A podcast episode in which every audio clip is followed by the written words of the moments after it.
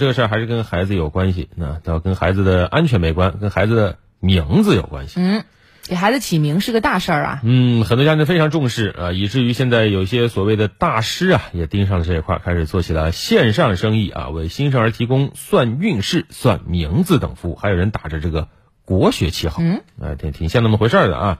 那通过这种所谓的生辰八字、五行啊、三才五格算出来名字行吗？呃，最近有这么一个事儿啊，北京焦女士喜得千金啊，恭喜她啊！但起名的时候犯了愁，家里人又是翻诗词呀、查字典呢，呃，还不是想给孩子起个有内涵、与众不同的名字嘛？哎，但是问题在于什么呢？大家商量了一番，就达达不成一致，对，都觉得我的好，你的不好。嗯，最后呢，这个焦女士就求助网络上的起名大师啊，她花了三百九十六元。这个大师告诉焦女士说，起名字啊需要结合纳音五行、生辰格局和三才五格综合择取，大概呢这个自己需要花三天的时间，费用是三百九十六。啊，那么经过三天的等待之后呢，焦女士和丈夫啊最终得到了三个属土金的名字。他就是可能什么说他五行缺什么土啊之类的哈，嗯嗯，大师说命里缺土金，需要补充金。当焦女士提出不太满意，希望大师能够再起几个名字供自己选择的时候，对方就开始支支吾吾的躲避回答了。那焦女士就提出说，那能不能电话沟通一下呀？也遭到对方的拒绝，所以焦女士啊花了三百九十六块，但是对这位起名大师很失望。你看，呃，现在呢，流行这种所谓找大师啊起名儿，呃，针对这种情况呢，不少新手父母表示，起名字方法很多啊，翻个书啊，查找资料，彼此商量，这些都可以。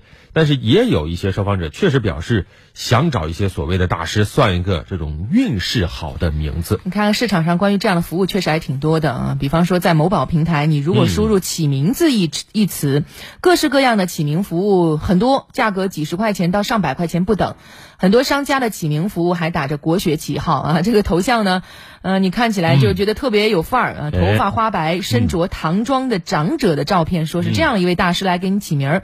还有一些人呢，正在写书法，有些手持书本。总而言之，展示的那些照片呢，都特别的显得这个人有学识深厚的气质。真棒啊！对，还有一些销量靠前的商家，甚至打出了“人工起名，满意为止，意境高远，不满意不付钱”等广告语，吸引顾客。嗯，接着。呢也试了一下啊，选择了几家销量靠前、价格呢在二十八到两百九十八不等的这种店铺咨询了一下，沟通以后呢，记者也发现也挺无聊的，对方的话术呢大同小异啊，都是提供一对一服务啊，你提供一下父母孩子基本信息啊，我这边都是经验丰富的专业老师啊等等。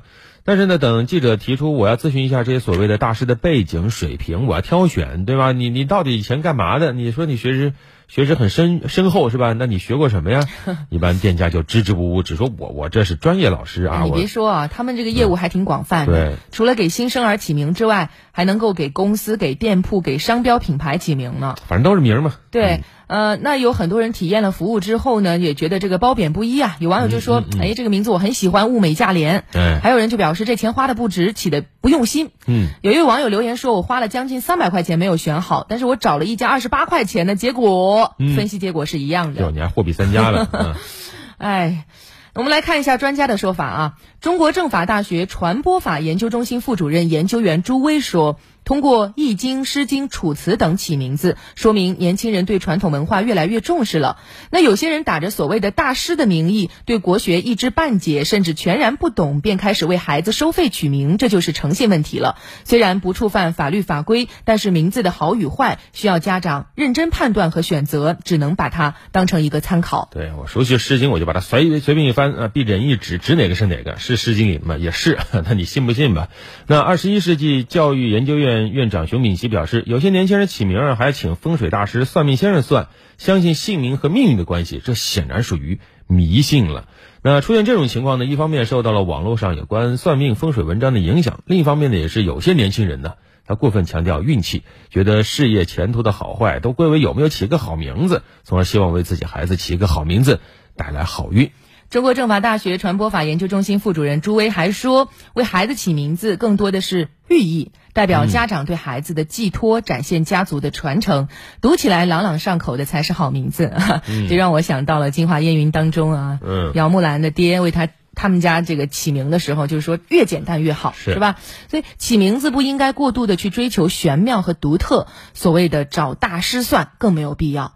为孩子起名字，家长应当有文化自信啊。比方说张姓，在历史上是一个大姓氏，张氏张氏的这个名人也有很多，什么张良、张道陵等等，可以去探究姓氏的历史，学习有榜样精神的历史名人，为自己孩子起名的时候呢，可以有一些借鉴，赋予名字美好的期望和祝愿。